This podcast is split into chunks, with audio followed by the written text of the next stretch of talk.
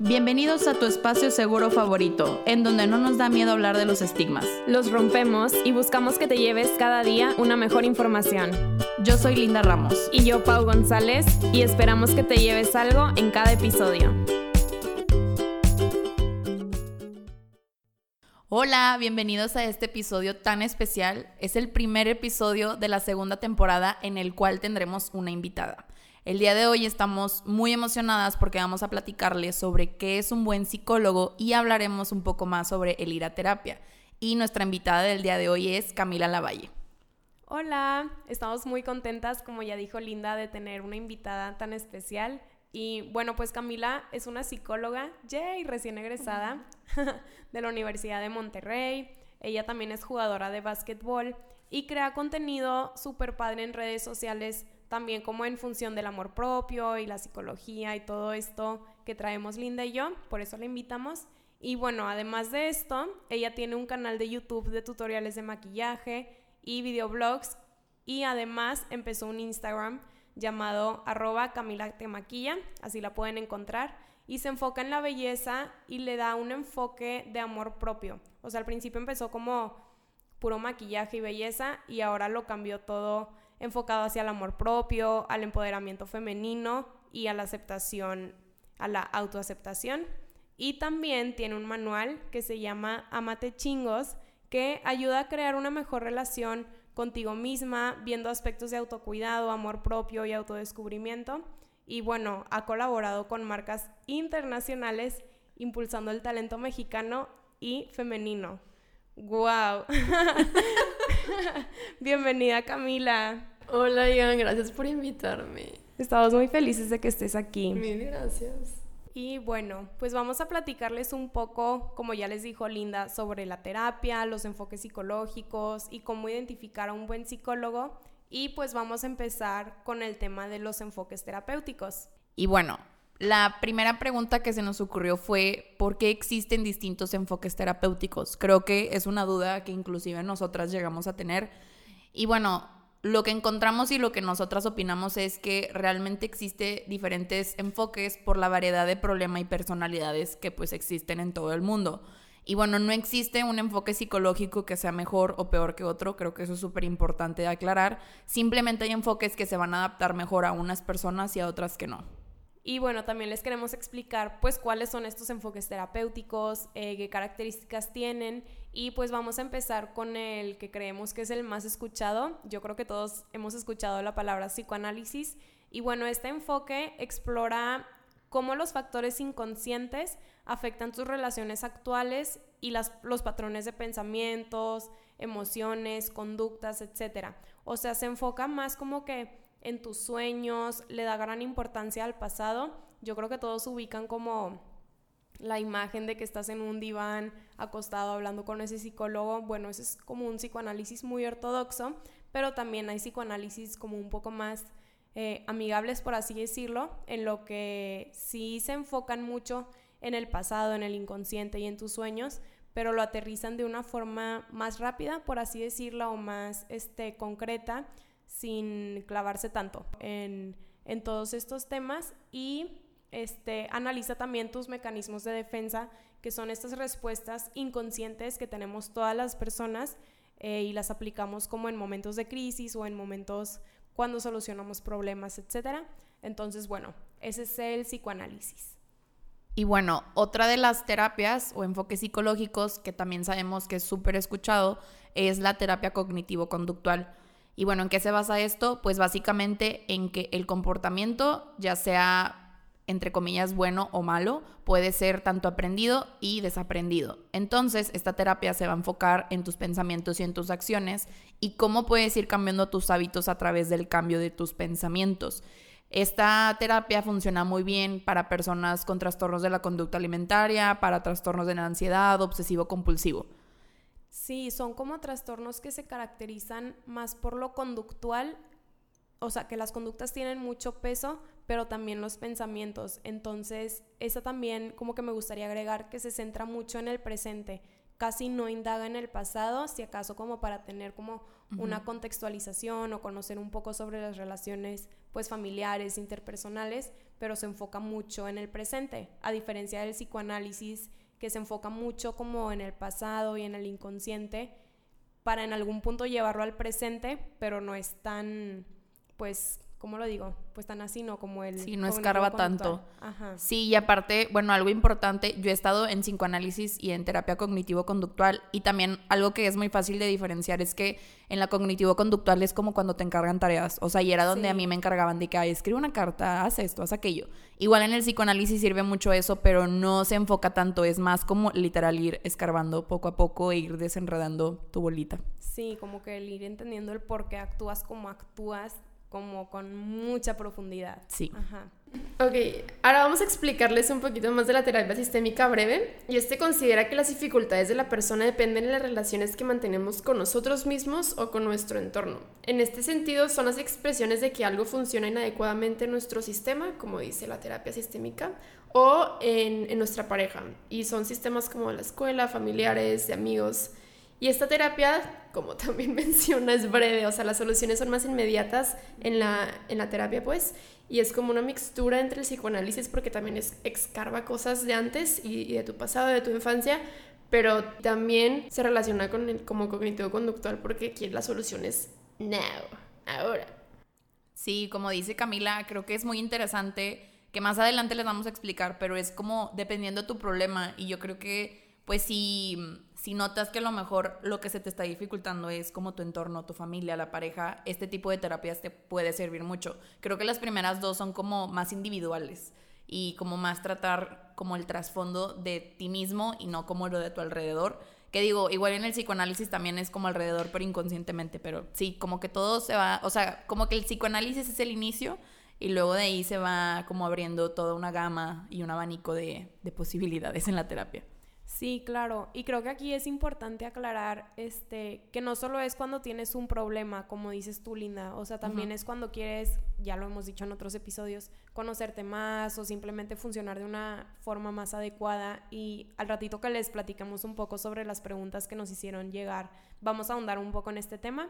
Eh, y bueno, otro enfoque del que les queremos platicar es la terapia gestalt humanista. Y esta se basa en la relación terapéutica como principal herramienta de cambio.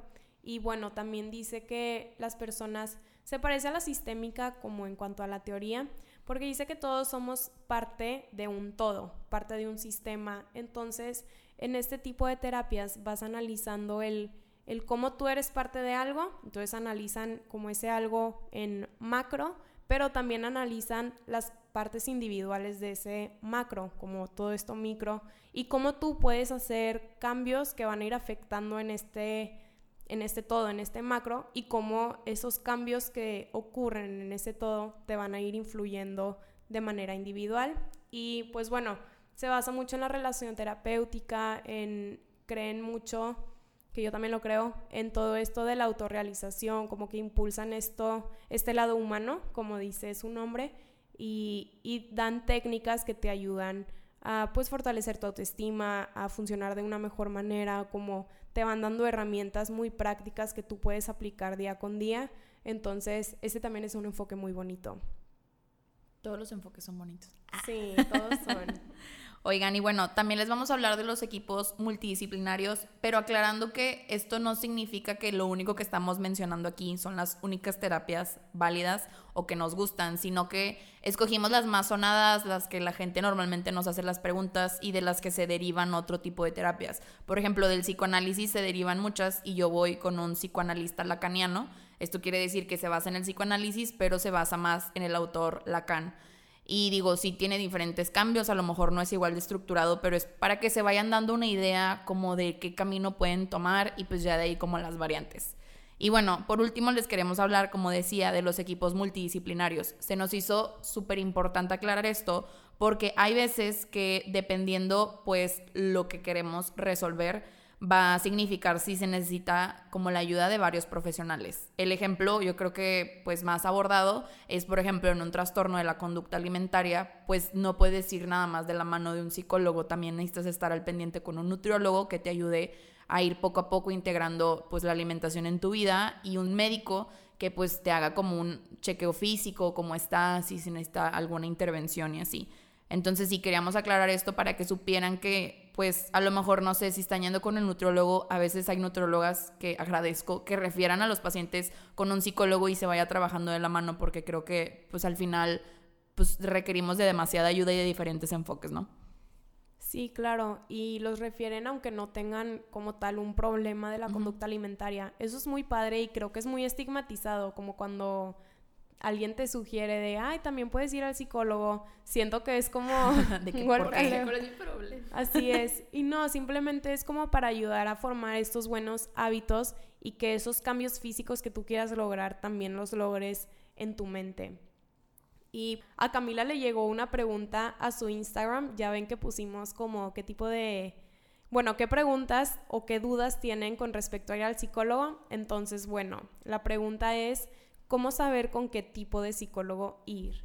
Aquí, la verdad, al principio nosotras mismas nos hicimos como esta pregunta y nos dimos cuenta que de verdad depende mucho de tus necesidades. Si eres una persona que de verdad quiere escarbar, pues aviéntate en el psicoanálisis, es más tiempo, a lo mejor un poco más de inversión, pero sin duda son como pues cosas que vale la pena invertir, ¿no? Que siempre le hemos dicho.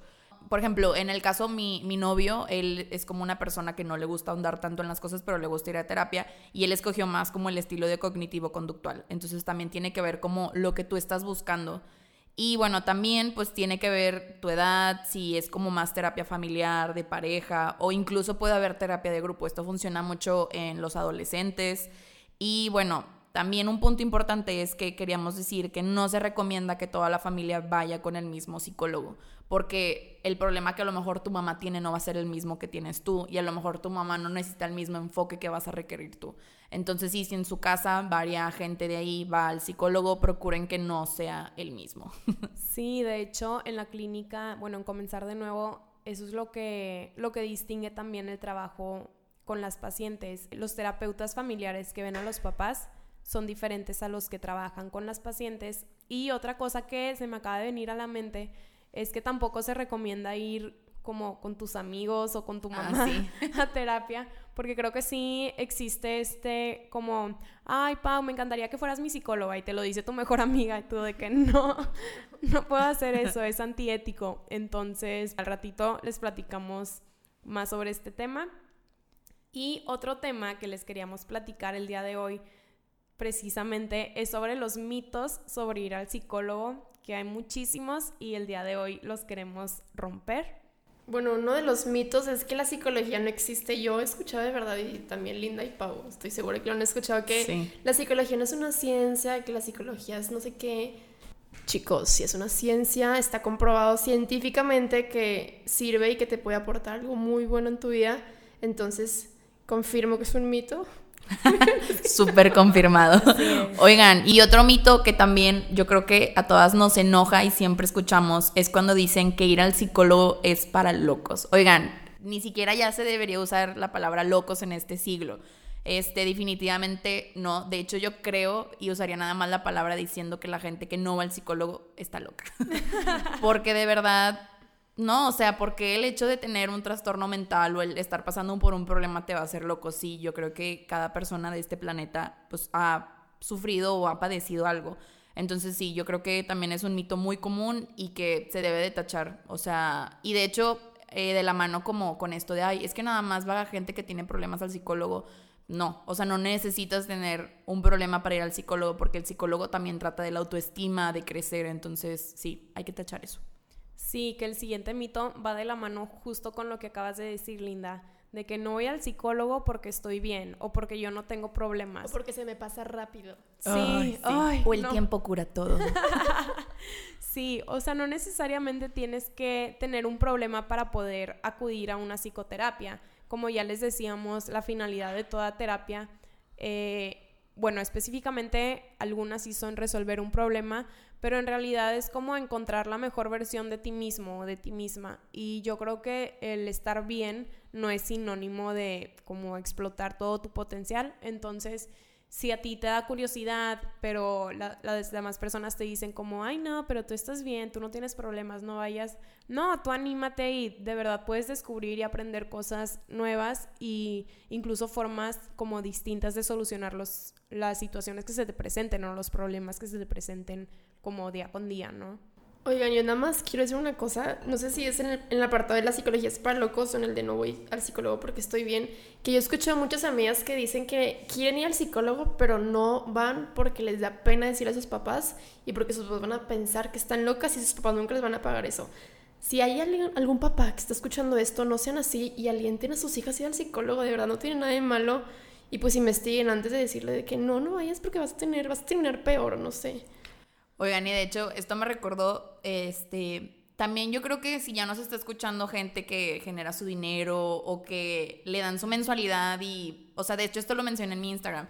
O sea, si juntas como lo que gastas a la semana o cada 15 días en una comidita, yo creo que también tú solito puedes ahorrar. A mí me tocó el caso de una amiga que sus papás casi yo creo que la regañaban si iba al psicólogo y empezó a ir escondidas empezó a destinar parte de su sueldo a la psicoterapia y ella se dio cuenta como lo valioso que era, al final enfrentó como a sus papás. Entonces también yo creo que sí, ok, obviamente si los papás te empiezan a decir cosas, pues son cosas que aprendes, pero si tú solito estás creando tu criterio, que es lo que deberías estar haciendo, pues anímate, o sea, inviértele y, y hazlo, o sea, tampoco no te detengas porque tus papás no crean. De hecho, aquí las tres tenemos en común que nuestros papás no creían en la psicología y aquí nos tienen ya siendo parte de... Saludos si nos están escuchando. ya sé. No, sí, creo que este es un tema muy importante de abordar porque siento que como papás, como que sientes que fallas o, o no sé, como, pero porque mi hija va a necesitar ayuda extra si yo le doy todo. Entonces imagínense si el tabú con nuestra generación es súper fuerte, pues para ellos es todavía más. Entonces, papás, saludos si están escuchando esto, como les dijo Camila. No es personal, no es contra ustedes.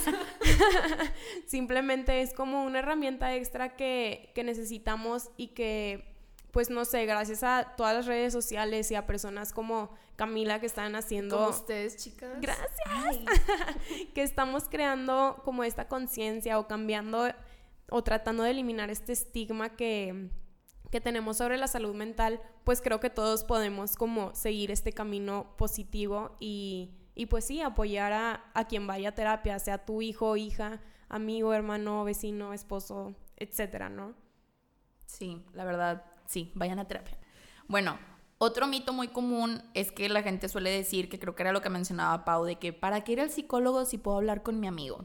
Oigan, sí, obviamente está muy padre ir a un cafecito y platicarle a la amiga los problemas y sentirte mejor, pero eso no resuelve tus problemas. Y creo que también va de la mano con que la gente cree que con el simple hecho de ir a sentarte con un psicólogo y hablar vas a cambiar. No, o sea, también está en las acciones que tú vas a empezar a hacer y está en tus manos, no en la de tu terapeuta. Porque la terapeuta va a ser nada más como una guía. Y es un proceso. Sí, como dice Camila, es un proceso y, sí, o sea, ya sea el ir a hablar con un amigo, el ir a hablar con X persona o inclusive, como también recalcando, no vayan con un psicólogo, psicoterapeuta que sea tu familia, tu amigo, porque va a estar muy sesgado. O sea, no va a ser objetiva la terapia y de hecho es una mala práctica que estaría haciendo esa persona. Otro mito es que el psicólogo te va a decir lo que tienes que hacer y lo que no.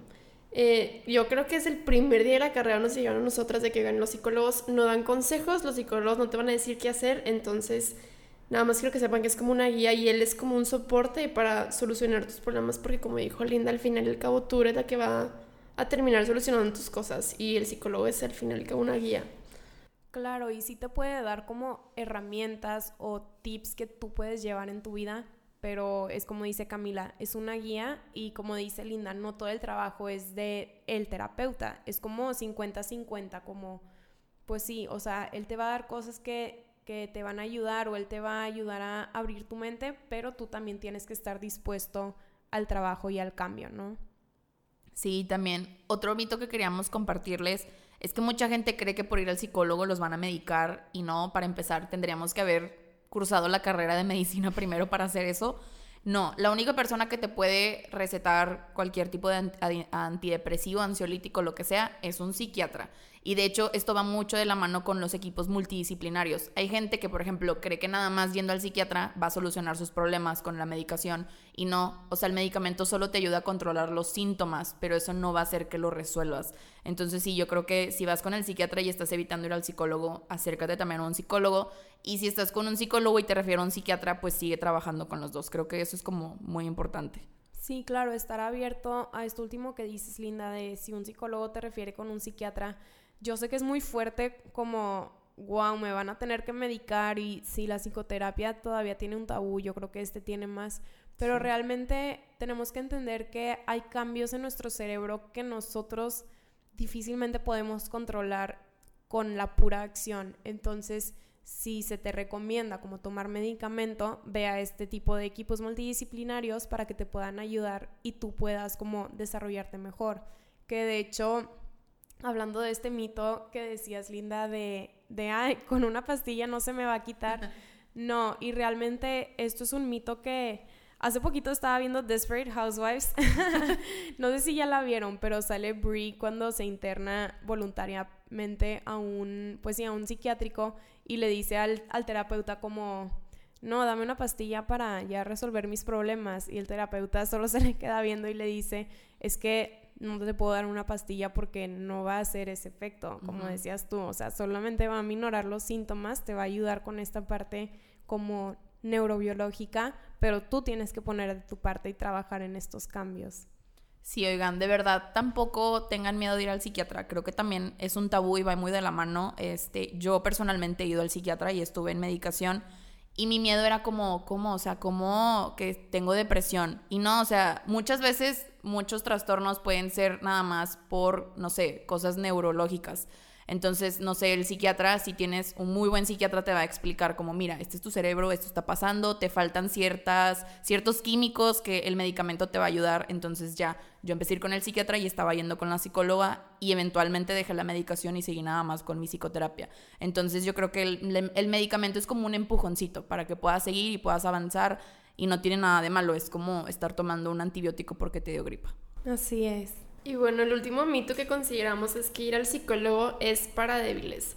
Yo en lo personal creo que la gente que va al psicólogo son los más fuertes, empoderados que existen. o sea, y más con el estigma y el tabú que hay, obviamente ya ha ido disimulando, ya ha ido disminuido ese tabú, pero de todos modos sigue existiendo y sigue estando fuerte en ciertas personas. Entonces, para mí, y creo que también para ustedes, chicas, ir al psicólogo es de fuertes y de unos chingones.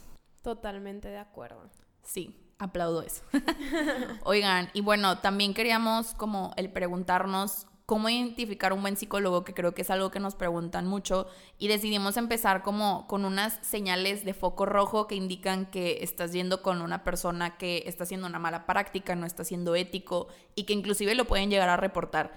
Entonces, justamente seguimos una cuenta que está como arroba crazyheadcomics y pusieron una imagen que nos encantó que venía como estos signos y el primero que creemos que es de los más importantes es que si un psicólogo está ignorando la confidencialidad de las sesiones terapéuticas que están teniendo, eso es un gran foco rojo y decir no. O sea, lo principal que nos enseñan en nuestra, en nuestra carrera es esto, a no compartirlo. Obviamente en nuestras clases, o sí, por ejemplo, maestros nos comparten casos de pacientes, pero es totalmente anónimo, no menciona nombre, nada. O sea, es como en pro para nuestro aprendizaje, pero no se comparten datos personales, el terapeuta no puede ir por la vida y hablando de lo que tú le estás diciendo. Y esto tiene mucho que ver con el no ir con amigos o familiares, porque inclusive esto puede pasar que, no sé, es, vas con tu tía que pues es súper unida a tu mamá y le va y le platica de que, oye, tu hijo me dijo eso. No, eso es alerta roja. Sí, y de hecho cuando nos han compartido casos y cuando yo he compartido cosas de, de, pacientes, si se le pregunta al paciente como, oye, ¿me dejas compartir esto que acabas de mencionar? O bueno, tal vez no en ese momento, pero al final de la sesión, o me acuerdo una vez en el podcast de Pláticas Nocturnas que les compartí como una frase que había dicho una paciente, eh, yo recuerdo que le pregunté, oye, ¿puedo utilizar esto que me dijiste como un ejemplo de, pues que sea ilustrativo, ¿no? Entonces creo que eso era importante aclarar. Otra como foco rojo podría ser que comparte demasiadas cosas sobre sí mismo. Yo les quiero platicar una vez que fui a terapia Y yo le empecé a contar a mi psicólogo por qué estaba ahí. X, neta, al final de sesión, no es broma que él me estaba contando el problema que tenía con sus familiares. o sea, que su hija no la invitó a la boda y yo, es neta. Y dije, no, aquí yo no regreso. Entonces tengan muy en cuenta que la terapia se trata de ustedes, ¿ok? No es su terapeuta. Oigan, sí, esto también me recordó, una amiga mía le pasó algo similar, empezó a ir con un psicólogo y después de varias sesiones me decía, es que no sé si sea normal, pero me termina hablando de él. O sea, la terapia se enfoca en él y me cuenta sus problemas. Eso está bien, es como aprendizaje y yo de que no. O sea, eso es como de las peores cosas que un psicoterapeuta puede hacer. O sea, no... De hecho, pues se trata de que la persona no conozca tanto sobre ti, se tiene que mantener una relación formal en donde él es tu terapeuta y tú eres el paciente y no, o sea, no, es es muy feo eso. Y se supone que los terapeutas también tienen que ir a terapia, entonces pues ahí está su espacio para hablar de ellos, o sea, no tienen por qué hablar contigo de eso. Sí, totalmente. Así es, o sea, te pueden ilustrar con ejemplos en los que ellos hayan aplicado, no sé, la herramienta o... Pero pasa muy, muy pocas veces esto de que, de que te compartan un poco de ellos, que sí lo pueden hacer, pero como, como ya mencionamos, la terapia es sobre ti, no sobre ellos, y siento que es como agregarte un peso encima, como que tú vas a quitarte un peso de encima al psicólogo y van y te agregan otro, entonces totalmente signo de alerta, que va de la mano con el que sigue, no te hace sentir escuchado. Pues cuando vas a terapia quieres desahogarte, quieres hablar sobre lo que tal vez no puedes hablar con tus amigos, con tus papás. Entonces si tú sientes que no estás siendo escuchado, puedes levantar la mano y, decirle cómo te sientes, pero si tú notas que esto ya es muy repetitivo, creo que es una buena señal como para decir, thank you next. Sí. Oigan, y otro también muy importante es que es importante que haya como química entre el terapeuta y tú, pero ojo, o sea, no química de atracción. Ajá, o sea, no, eso no. Nos referimos a que haya una buena relación, te sientas tú en confianza, el terapeuta pues sea como pues sí, amigable y te invite como a compartir cosas. Si tú te sientes como inseguro o incómodo, no, o sea, también es una señal y también creo que va de la mano con el hecho de que tienen permitido cambiar de terapeuta. O sea, no nada más porque llegaron con esa persona va a ser de que, no, es que qué oso, ¿cómo le voy a decir que ya no quiero ir con él? No, y de, hecho también puede pasar que a lo mejor al principio te está funcionando y dices, no, es que quiero andar más, ah, bueno, déjame, me voy con otro. Y ya, o sea, de verdad, no se lo deben de tomar personal, este los psicólogos es algo que pasa, e inclusive el mismo psicólogo te puede referir de que, oye, ¿sabes qué? Creo que yo ya no veo avance, te recomiendo que vayas con esta persona y creo que te va a funcionar mejor su terapia. Sí, claro, y esto es como muy admirable, o al menos de mi parte, en los psicólogos, como que ellos reconocen, ¿sabes qué? Tal vez yo no soy el mejor terapeuta para ti y si les dicen eso no se lo tomen personal, de verdad es como un análisis que nosotros hacemos de tal vez no soy la mejor persona para este caso o no tengo las herramientas necesarias para abordar este tipo de temas. Entonces, si los refieren, pues ustedes tengan la tranquilidad y la confianza de que están haciendo un buen trabajo como terapeutas. Y bueno, otro también es si te hace sentir inferior y aunque suene extraño, si llega a pasar, hay veces que hay psicólogos que se sienten como dioses entonces, si sientes que esa persona, no sé, debido a tus actos te responde para hacerte sentir mal, que estás haciendo las cosas incorrectas, no. O sea, de hecho, se trata de que uno, un psicólogo sea objetivo, no puede como interferir sus sentimientos y sus opiniones en cuanto a lo que tú le estás contando. Entonces, no, si tú sientes que cada vez te hace sentir mal por lo que estás haciendo, yo creo que también es como un súper foco rojo de que no, esta persona no. Y si te sientes juzgada también, o sea, si, si crees que, no sé, por tú contarle algo te sientes menos y, como ya dije, juzgada también, no. No se trata de eso. Sí, totalmente, que creo que con eso se cubre el de si no sientes que hay confianza. O sea, si no hay confianza y están como estos comentarios negativos, no está siendo una buena práctica esa persona. Eh, otro foco rojo es que si sientes que no hay avance, pero eso es, bueno, creo que es súper, súper subjetivo y dependiendo mucho de qué terapia vas y dependiendo mucho tu problema, o sea, hay veces que puede ya llevar dos semanas y sientes que no hay avance, pero porque hay algo que no sé, no has encontrado o el terapeuta no, no identifica. Pero si ya, no sé cómo explicarme, o sea, si ya ves que de plano neta no. Sí, bueno, yo tengo como un ejemplo, a mí yo iba con terapia cognitivo-conductual Y sí, pues me funcionaba muy bien, hacía los ejercicios, etc. Pero luego tuve un suceso fuerte en, en mi vida y dije, no, a ver, necesito indagar más, necesito saber de dónde viene esto.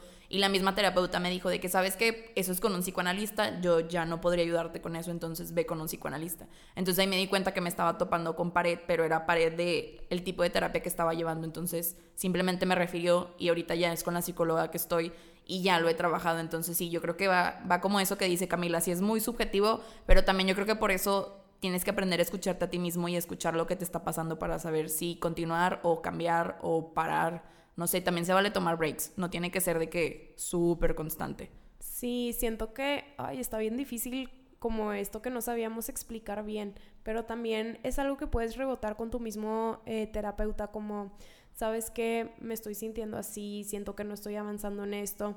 Muchas veces también es porque no, no vemos como todos estos pasos que recorrimos, o sea, tal vez simplemente estás como sobrepensando eso, pero como dice Linda, a veces si lo sabes dentro de ti como de verdad no estoy sintiendo avance, puedes hablarlo directamente con él o con ella y, ya de ahí eh, resolver como estas dudas que, que tú tienes, ¿no? Y bueno, otro pues foco rojo es que ignora tus preguntas. Justo hablando de, de esta comunicación de las que les acabamos como de ejemplificar, si de verdad el terapeuta ignora tus preguntas, tal vez es una señal de decirle, como con permiso. Eh, Bien propio. con permiso, me retiro. no, porque a lo mejor hay veces que te preguntan cosas y tú como terapeuta no sabes de qué manera contestarlas o tal vez no tienes la información a la mano, pero es importante que haya como este ambiente de confianza. Digo, tal vez no le vas a decir al paciente, no tengo idea, pero a mí sí me ha pasado que pacientes me han preguntado cosas y les digo, ¿sabes qué? No te quiero mentir o no te quiero decir algo que no es, déjame voy, lo leo y este, te respondo. Siento que no tiene nada de malo, aunque mi enfoque es muy distinto a, a los que estamos compartiendo. Entonces, pues bueno, eso también queda como más a su criterio, ¿no? Sí, que tiene que ver también como si en vez de responderte, no sé, habla por encima de ti o cosas así, creo que, que no, o sea, eso no se debe hacer. Es más, ni siquiera es educado. Sí. Y bueno, otra cosa es que era lo que hablábamos hace ratito, o sea, si la persona no se especializa en tu problema, que creo que es muy importante para eso, yo creo que hay maestrías y especialidades y de ahí te puedes como apoyar en, en qué enfoque o, eh, o, qué cosa puede ser mejor para ti.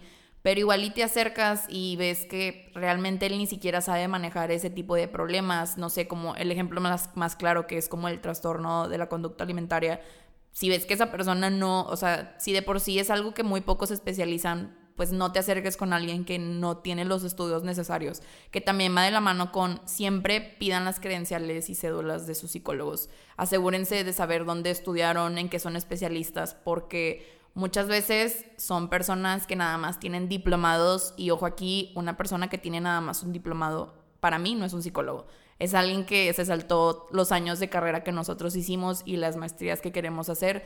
Entonces sí, yo creo que es súper importante avalar los estudios, también pedir recomendaciones. Yo creo que ahorita con la tecnología lo puedes buscar en cualquier lado, hay bases de datos que te lo proporcionan. O preguntarle, no sé, a personas, no sé, por eso abrimos como este espacio, nos pueden escribir de que, oye, ¿sabes algo de esta persona o a quién me recomiendas? Entonces creo que, que es importante también esto. Sí, creo que como una forma eh, segura de ir a un buen psicólogo, que es lo que hacemos nosotras en nuestro Instagram, pues es buscar centros especializados que ya tengan como una buena trayectoria y que tengan como, no sé, en su página de internet eh, los profesionales que están trabajando ahí y ahí normalmente, eh, ¿cómo se dice? Como te enseñan su currículum, en dónde estudió, etcétera. Y sí, creo que esto es muy importante de aclarar. sí. sí. Y que de hecho eh, también quería aclarar, por ejemplo, nos, bueno, Camila y Pau ya están graduadas, yo ya casi, pero pues sí, nos grabamos de la carrera de psicología y esto no significa que podemos dar terapia, ojo ahí, porque para eso se tiene que hacer una maestría, este, una especialidad en psicoterapeuta, lo que sea. Entonces, sí, o sea, nosotras sabemos y nos lo enseñan en la carrera, oigan, es súper antiético si ustedes dan terapia saliendo, al menos de que sea por medio de un asesoramiento o cosas que se hacen por medio de la maestría, pero no, o sea, hay que ser realistas y saber que nosotros, por ejemplo, ahorita no podríamos manejar muchos de los problemas que se nos podrían llegar a presentar, pero para eso vamos a seguir estudiando y seguirnos preparando, pues para dar las cosas correctas y éticamente. Sí, claro, este, tienes que estar bajo asesoría o, por ejemplo, en mi caso que estoy en una clínica, que es un equipo multidisciplinario, que cada quien tiene como que una función específica. Siento que eso, o bueno, al menos a mí me ayudó mucho como a cobijarme, por así decirlo, y a yo sentirme segura de si estoy haciendo las cosas bien, todo yo lo superviso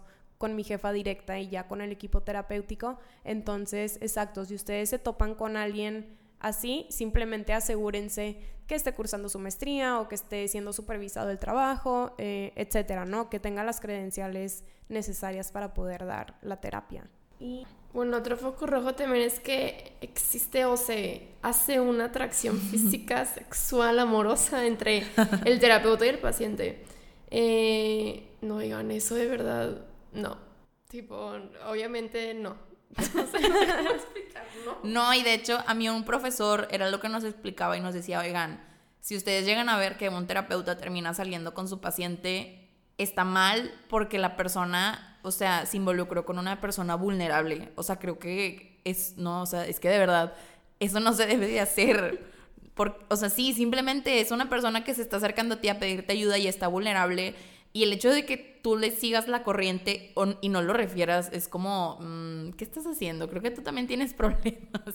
Sí, exacto. Creo que o sea, como ya nos pasó, ni siquiera podíamos poner en palabras lo que pensamos, pero sí, hay que tener mucho cuidado. Digo, yo me imagino que esto puede pasar en todas las profesiones, por eso les quisimos poner como estos focos rojos. Cualquier profesión se presta a que haya un mal profesionista, entonces sí, si esto llega a pasar, corran. Corran.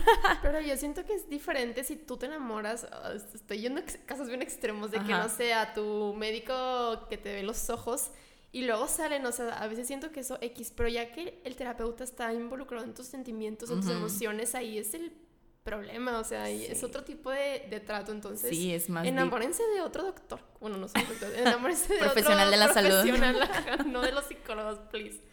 Por favor. Sí, es como aprovecharte de. Sí, que también tiene que ver con lo que habíamos dicho, o sea, no puede ni ser tu amigo ni tu familiar, tu, tu terapeuta, o sea, no. Sí, le quita toda objetividad y le quita todo lo que nos enseñan en la carrera, tanto esto del enamoramiento como de ir con tu familia eh, o ir con tus amigos o no estar supervisando los casos o tú como terapeuta no ir a terapia. Entonces, pues se los queremos compartir porque no sé qué tan común sea, la verdad. Desconozco mucho esas estadísticas, pero yo me imagino que sí ha de ser común, entonces tengan mucho cuidado. Sí, creo que es común porque de hecho me acordé, para los que han visto la serie de You, este, voy a decir un spoiler, lo siento, pero la chava termina saliendo con el terapeuta y seguía yendo a terapia. O sea, aparte estaba súper mal porque creo que él estaba casado, no sé, pero todo estaba mal ahí y creo que es un gran foco rojo y no romanticen ese tipo de cosas, o sea, eso está... Por favor. Sí, o sea, no romanticen al stalker de Joe y no romanticen el, ay, sí, voy a ir con el terapeuta, va a estar bien guapo y nos vamos a enamorar y, y no, tipo, no, está mal. Y no, no lo hagan, por favor. Y bueno, otra señal de alerta eh, es que te cancela o que falte mucho o llegue tarde a las sesiones. Como todo profesional, pues tenemos que cuidar esta puntualidad o este trato con el paciente porque es como un gran compromiso eh, de parte tuyo y de parte de la persona que está yendo contigo. Entonces, si te está cancelando o falta muy seguido o llega tarde, pues foco rojo y para cambiar de terapeuta que claro que todos somos humanos y se nos puede presentar problemas. A mí me ha pasado que mi terapeuta me escribe de que, oye, te puedo reagendar o te puedo ver más temprano. Eso sí se vale, pero he visto casos en personas cercanas a mí que es de que, ay, es que me volvió a cancelar, este, no me ha dado cita y ya estaba yendo con esa persona. Entonces sí, como que yo creo que ahí se ve como lo poco profesional y que la persona no está admitiendo que pues no puede hacer ahorita bien su trabajo. O sea, creo que también esa persona tiene que ser consciente de decirte, sabes que ahorita ya no te puedo recibir, pero te puedo referir a tal persona para que continúes ahí con esa persona tu tratamiento. Pero sí, o sea, es con la frecuencia, si es muy seguido, pues sí, definitivamente está mal. Oigan, y también hemos observado que hay como esta tendencia de ir a pseudopsicologías que tiene que ver con tipos de terapia que no están avaladas científicamente Y ojo, no voy a tirar hate y no voy a decir que está bien o que está mal. Y también va de la mano como con los coach de vida o lo que decía sobre personas que solamente tienen un diplomado. Es importante aquí tener un criterio y saber que, ok, igual y si te funciona, entre comillas, es una buena herramienta, pero ojo, es una herramienta y no va a cumplir o hacer la función de ir a un psicólogo. Entonces, por ejemplo, en mi caso yo creo que mi recomendación es, ok, te está funcionando tu coach de vida, va, ve con él, pero también ve con un psicólogo. Hazlo de la mano, porque inclusive a mí me llegó una vez un paciente a la clínica cuando estaba en Guadalajara que venía por un quiebre que tuvo con un coach que estaba y le dio un brote psicótico. Esto obviamente es súper exagerado, pero llega a pasar y la tuvieron que internar. Entonces creo que es como si tienen que ir con personas adecuadas, también sé de personas que, no sé, van con un sacerdote y está genial, pero también si ven problemas y me ha tocado que de hecho al psiquiátrico han llegado mucha gente referida por sacerdotes porque pues obviamente en su psicosis cae, como en lo religioso y eso se me hace súper importante y les aplaudo a la gente que está involucrada, no sé, por ejemplo, la religión y sabe distinguir entre este tipo de cosas y sabe cuándo referir. Entonces sí, creo que es súper importante pedir licencia, saber en qué se especializa y saber que, no sé, si solamente estás yendo a un tipo de terapia que solo te relaja y así, pues, ¿de qué te sirve relajarte? Yo puedo ir al spa y me relaja, pero eso no me va a solucionar mis problemas. Sí, de hecho, una vez un maestro nos dio un ejemplo de, no sé, el paciente con cáncer que tiene muchas dolencias y padecimientos. Entonces él nos decía que los pacientes llegaban de que no, pues es que voy con tal persona para que me ayude a los dolores o tomo estos remedios naturales para que me ayuden. Entonces él nos decía como tú como doctor que tal vez no crees en estas cosas, no le vas a como decir al paciente como no, eso no sirve. Al contrario, si es algo que también el paciente siente que le está ayudando, no pasa nada que lo haga, simplemente que no abandone como su tratamiento principal no sé, la quimioterapia, los medicamentos, etc. Entonces creo que es lo mismo con nuestra carrera, como no pasa nada si estás utilizando herramientas como un coach de vida eh, u otro tipo de terapias que no están como científicamente comprobadas, si tú sientes que te están ayudando, pero si tú vas como nada más para tapar o como poner curitas o parchar eh, problemas que la raíz se tienen que solucionar con un profesionista que tiene cierta especialidad o así, pues no lo hagan, o sea, vayan con un profesional que ustedes sepan que les va a ayudar y que sí tiene estas herramientas como comprobadas, verificadas que funcionan, este, y si no quieren dejar de ir con ellos, pues no pasa nada, no dejen de ir, simplemente como asuman la responsabilidad de ir con un buen profesional y también pues de la mano con lo que ya habíamos mencionado de que hay personas que se proclaman como coach de vida o terapeuta familiar y simplemente tienen un diplomado. Entonces, si ustedes van con este tipo de personas, simplemente investiguen bien pues qué es lo que sustenta su carrera, por así decirlo, ¿no? Ay, pues sí, de verdad les queremos ofrecer y no sé, no ofrecer, sino invitarlos a que se lleven esto que es súper, súper importante. Creo que es lo más importante, porque es algo que vemos muy seguido. Y por ejemplo, en mi caso, yo me acuerdo que antes de, que sé que estuvo súper mal, antes como de acercarme con un psiquiatra o con mi psicóloga, primero empecé a ir como a terapia de imanes y después vi que pues realmente eran los químicos en mi cerebro, ¿verdad? Y unos imanes no me iban a ayudar a salir de la depresión en la que estaba. Entonces sí, o sea, no es por decir odio o cosas negativas hacia estas cosas, pseudopsicologías, como lo quieran ver. Simplemente es como abrirles un poco el panorama y que vean que por algo hay gente que invierte en su educación, en su título universitario y en sus maestrías, porque es gente que va a estar pues preparada, ¿no? Y bueno, también queríamos como obviamente decir cosas positivas, sino nada más como los focos rojos. Y descubrimos también en Crazy Head Comics como la anatomía de un buen psicólogo que nos encantó. Y el primero y el más importante es que algo esencial de un buen psicólogo es que te va a saber escuchar. Em, esto no quiere decir como que eh, te va a hacer un millón de preguntas y va a haber como una conversación así entre amigos, sino que tú vas a sentir en ese espacio, te vas a sentir seguro, vas a sentir que puedes como compartir lo que sea. Entonces creo que eso es como el punto número uno de un buen psicólogo. Y bueno, otra cosa importante es que te mantiene al tanto con tus avances que has tenido como en este proceso. Y eso se siente muy bonito cuando vas a una psicoterapia, como que te digan, oye, me doy cuenta que vas avanzando en esto, tal vez estamos atorados con esto, pero vas bien. y también se mantiene al tanto con avances que hay en la psicología, como son esas personas que buscan constantemente seguirse preparando, si hay un congreso, ahí están, eh, si tienen dudas, pues van y las resuelven como con, con otro profesional, entonces van de la mano estas dos cosas. Y bueno, otra cosa bonita de un psicólogo es que te hace sentir cómoda y es empática con, empático contigo. Es muy importante que, como ya mencionó Linda, que te sientas seguro y te sientas escuchado y sea como tu safe place y sin ser juzgado. Sí. Y bueno, también otra cosa importante que a lo mejor va a sonar repetitiva, pero es muy importante, es que un buen psicólogo no va a tratar de ser tu amigo. O sea, nunca. Siempre va a estar marcada la relación eh, paciente-terapeuta. Entonces sí, no se trata como de entablar esta relación de amigos, de, ay, sí, después nos vemos saliendo. No, es ese espacio donde el único lugar donde lo puedes ver y bueno, y también que va de la mano con que va a mantener tu confidencialidad. O sea, ya lo habíamos mencionado, pero de verdad es muy importante esto. O sea, el psicólogo no tiene permitido compartir nada que tú no quieras. O, por ejemplo, lo que suele pasar cuando estás en una clínica o así, es que se le avisa al paciente de que, oye, esto es confidencial, pero se comparte con el equipo. Y si llegas tú a correr peligro en tu vida, se le va a notificar a tus familiares. Es como en el único caso en el que creo que se puede eh, decir o, platicar sobre lo que está sucediendo. Si el paciente ve que está corriendo en peligro tu vida, eh, ya sea que hay una tendencia suicida, una depresión, lo que sea, ahí sí se puede informar, pero es por tu bien, no porque quiere ir a chismear lo que le acabas de platicar. Sí, tu vida o la de los demás. Sí. Ajá, es el único caso en el que se puede como romper esta confidencialidad. Y por último es que recuerda lo que escucharon en sesiones pasadas. Es bien padre estar con alguien y, que te diga de que, ay, me acuerdo que me comentaste que tu mamá, no sé qué.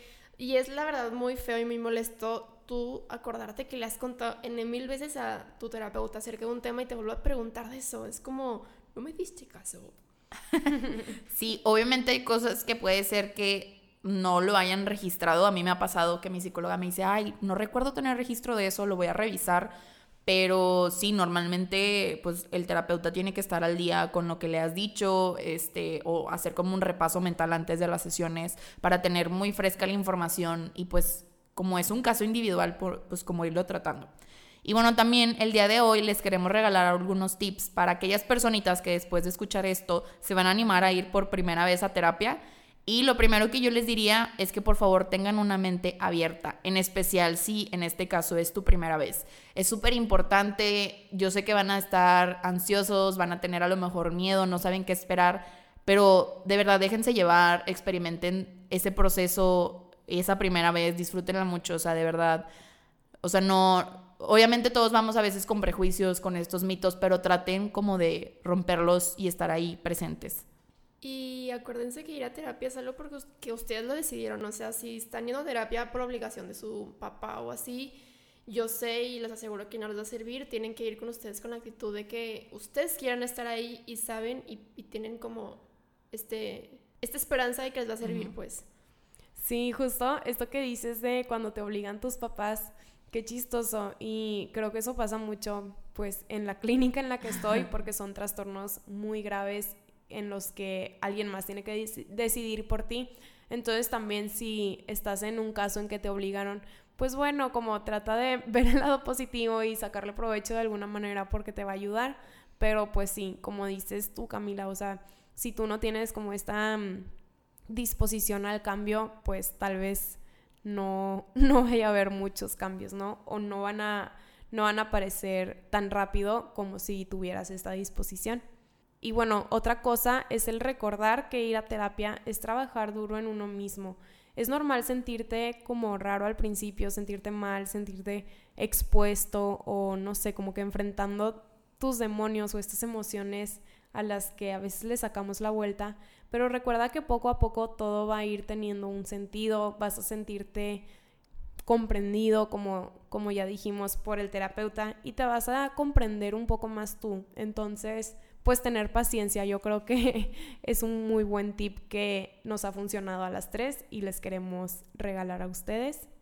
Y también otro es que no le teman al profundizar. Todo problema es válido y es mejor compartirlo con tu terapeuta. A veces yo sé que parece que hay problemas más graves, pero eso no significa que esto va a invalidar los que tú tienes. Entonces sí, no teman como compartir algo que dices, ay no, ¿qué va a decir? ¿Qué va a pensar? No, o sea, de verdad anímense. Obviamente a lo mejor en la primera sesión no lo van a hacer, es normal. O inclusive después de varias, sesiones, pero poco a poco va a salir y poco a poco lo van a ir trabajando. Entonces sí, de verdad, no teman al cambio. Y a lo que yo le digo a mis amigas mucho que les da miedo ir a terapia es que les digo, imagínate un lugar y una persona que de verdad no te va a juzgar, vas a estar tú ahí explicando y hablando todo de ti y es un espacio que es tuyo al final del cabo. Entonces anímense y de verdad les va a funcionar y les va a hacer un cambio bien cañón en su vida. Oigan, eh, en mi Instagram yo y en el Instagram de ¿Y qué te llevas? Pusimos una, un story así que nos hagan preguntas acerca de cualquier duda que tengan de terapia, de psicólogo y nos preguntaron bastantes cosas chidas y una de ellas es que si la ansiedad es un motivo para ir al psicólogo. Bueno, si te lo preguntas, como dijo Linda hace rato, si te lo preguntas que estaría bien ir al psicólogo, pues sí, si te perturba y es algo que a ti te, te hace como ruido en tu vida cotidiana, pues ve al psicólogo y te lo aseguro que te va a ayudar mucho. Sí, o sea, definitivamente si ya está como esa espinita ahí de que debería ir, la respuesta es sí. Ve, anímate. Otra pregunta es qué pasa cuando un psicólogo tiene una mente cerrada y trata de transmitirle eso al paciente creo que definitivamente si ya llegaron a este, hasta este punto del capítulo, van a saber que es un súper foco rojo. Si ese terapeuta te está tratando de inculcar sus ideales, no, definitivamente aléjate, no, no es una buena opción, está mal, no está siendo objetivo y está sembrando más de su cosecha de lo que debería. Así es. Y bueno, otra pregunta es, ¿cómo sabes cuando estás avanzando en las terapias? Pues bueno, es de dos. Tú lo debes de sentir y el terapeuta pues le puedes preguntar o él te lo puede hacer saber, como noto este avance, como ya lo habíamos mencionado, y si tú sientes como esta espinita de no estoy avanzando, primero pregúntale, porque muchas veces nos sobreexigimos demasiado o queremos ver cambios muy rápidos, pero si, si él te responde como, ok, sí hay este avance, ok, quédate tranquila. Y si te dice que no, o si tú sientes esto como ya por mucho tiempo, tal vez ahí debas cuestionarte pues que no es el tipo de terapia para ti o tal vez es un mal profesional o simplemente necesitas como otro enfoque, ¿no? Bueno, y también otra pregunta es que ¿cuándo te van a dar de alta? Y bueno, nosotros desglosamos como tres puntos importantes y esto va a depender, uno, de tu motivo de consulta que tiene que ver con la problemática que estás presentando, otro, pues obviamente el enfoque, por ejemplo, si vas con un psicoanalista, no vas a requerir el, mismo tiempo que si fueras con una terapia breve sistémica. Obviamente en la psicoanalista va a ser muchísimo más larga porque se trata en ahondar en cosas más profundas. Y bueno, también por último tiene que ver contigo, con la evolución que tú estás teniendo como paciente. Entonces sí, yo creo que que no se sientan presionados, hay gente que se tarda más, hay gente que se tarda menos, depende del problema, este, y pues también para qué vas, por ejemplo, eh, Pau eh, ya había compartido en episodios anteriores que ya la dieron de alta, pero obviamente eso no significa que fue rápido, o sea, ella tomó su tiempo, se tardó lo que debía y por ejemplo yo sigo yendo, entonces sí, depende mucho de la persona. Y no comparen su proceso con el de sus amigos, con el de sus tíos, cada quien tiene su, su vida y su camino, entonces relájense y esténse pacientes a los resultados. Sí. Así es. Y bueno, nos llegaron otras preguntas que las decidimos agrupar y dar como una respuesta a las tres, o bueno, no sé cuántas son, pero por ejemplo nos preguntan cómo actuar ante un ataque de ansiedad, ¿consideras que es sano ir al psicólogo cuando tienes síntomas de depresión? Y alguien nos compartió brevemente su caso como subí 20 kilos en el embarazo y solo he bajado 10, me siento mal conmigo misma, esto es un indicador de que debo ir a terapia, etcétera. Entonces, bueno, a estas preguntas queremos responder que, pues obviamente, las respuestas son sí, sí ir a terapia cuando surgen este tipo de dudas. Y bueno, creo que cuando ya surgen este tipo de dudas es como un indicador o se te debe de prender un foquito interno de, ok, si ya me estoy preguntando esto, tengo que ir a terapia, porque creo que se ha normalizado mucho. Eh, muchas cosas como síntomas de ansiedad o, de burnout como estrés laboral o estrés en la escuela, siento que muchas conductas que no son sanas se han normalizado. Entonces, si tú ya estás identificando como un ataque de pánico, eso es un foco súper rojo como para ir a terapia y creo que muchas veces no nos damos cuenta como del impacto que tiene nuestras emociones o nuestras acciones. Por ejemplo, esto de de, no sé, estar acelerado todo el tiempo y que estás en finales y te desvelas y que luego tal vez te saltas tus comidas y, y te sientes mal y lloras, como que es muy normalizado en las escuelas, pero si se lo preguntas a un profesional te dice, a ver, ¿cómo? Te saltaste tus comidas, no estás durmiendo bien, entonces desde ahí es en donde nos tenemos que cuestionar eh, pues nuestros hábitos saludables, por así decirlo. Sí, 100% lo que dice Pau. Y también otra cosa que les queríamos decir es que la verdad las tres hemos observado cómo la gente en vez de buscar ayuda profesional se basa en lo que dicen personas en las redes sociales, ya sea Instagram, Twitter, Facebook, lo que sea.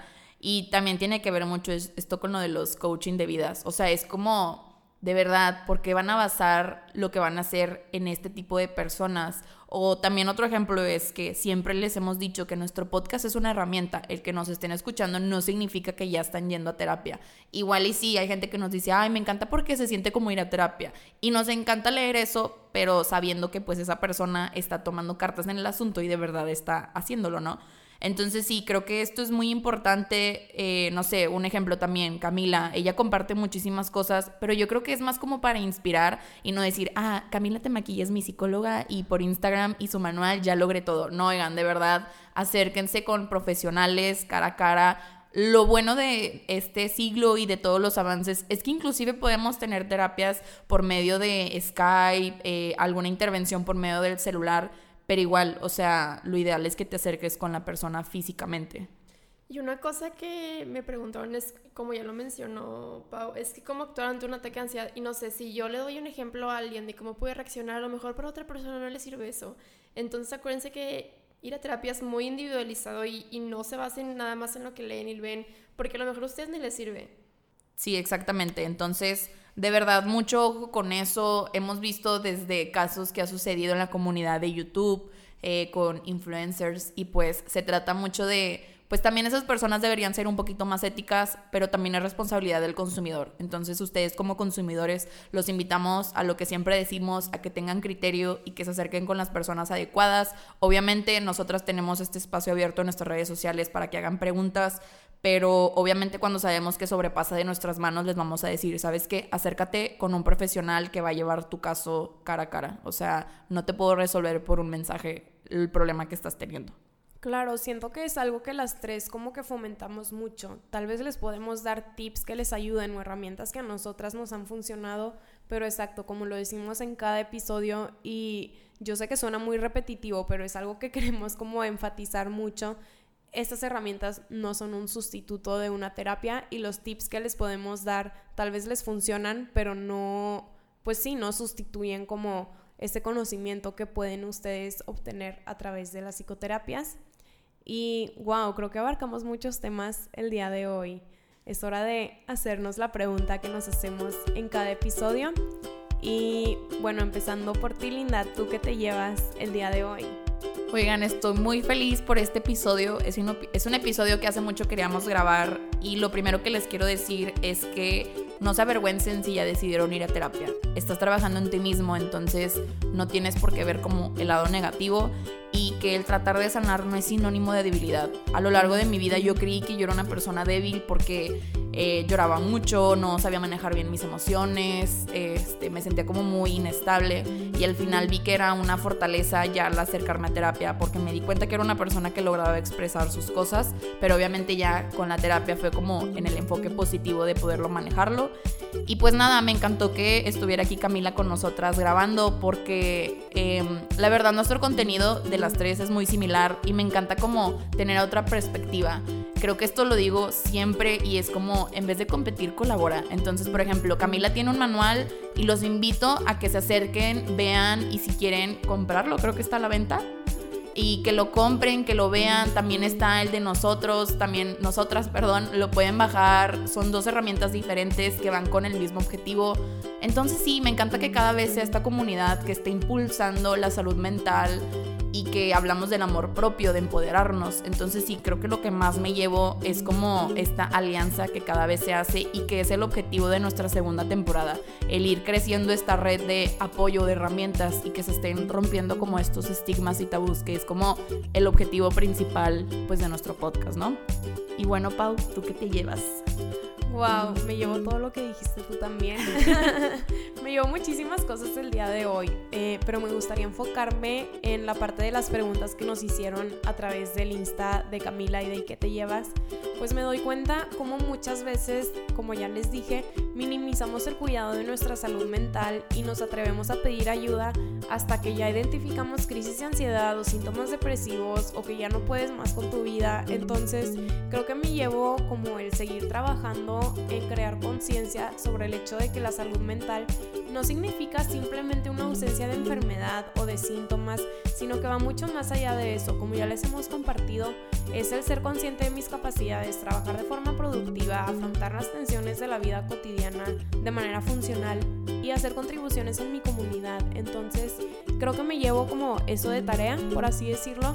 Y también como dices tú, Linda, estoy demasiado feliz de que Camila nos estés acompañando el día de hoy a grabar. Em, nosotras creemos mucho en el como ir creciendo, el ir expandiendo eh, estos mensajes que les queremos aportar de una forma como informada, porque siempre buscamos información confiable que les queremos compartir. Y creo que es esto que dices tú, Linda, o sea, el ir creciendo como comunidad terapéutica, por así decirlo, si se quisiera decir, como ir rompiendo estos estigmas, eh, ir siendo influencias en, en, las redes sociales de una forma positiva, porque al menos yo me enojo mucho cuando veo cosas que no son saludables y la comparte personas que tienen demasiados seguidores y la gente lo hace, entonces como que por eso decidí, creo que ya les había platicado, por eso decidí abrir el Instagram, además del Facebook que ya tenían como para ir esparciendo estos mensajes que sí sean positivos, que sí sean sanos y que sí motiven a cambios positivos. Y pues bueno, igual como dice Linda, las invito, los invito a, a checar todo el material que tiene Camila en su cuenta, que ahorita nos, va, nos la recuerda. Y esto, esto de los manuales, me encanta, me quedo con la frase que dijiste, Linda, como colaborar y no competir. O sea, esto nos va a ayudar a crecer tanto a nosotras como a ustedes y a esta comunidad que, que queremos ir creando. Y bueno, para cerrar con broche de oro, ¿tú qué te llevas el día de hoy, Camila? Mm, yo antes que nada les quiero agradecer a ustedes dos chicas por invitarme y por creer en lo que hago. No les veo los ojos porque me pongo muy nerviosa. Pero de verdad les quiero agradecer mucho y me da mucho gusto que exista gente como ustedes que promuevan la salud mental, que, que promuevan cosas bonitas y, y positivas y que realmente sirvan. Y pues yo ahorita me llevo todo lo que dijeron cada uno de ustedes también que me he dado cuenta que en mi Instagram no hablo tanto de la salud mental como debería hacerlo. O sea, hablo mucho de body positive, lo que quieras, pero debería de meterle más este tema que pues yo estudio psicología y es algo que es muy importante y es algo a lo que yo me quiero dedicar y fomentar esto es muy importante y, y me llevo también mucho lo que tú dijiste, Pau, que la gente no toma tan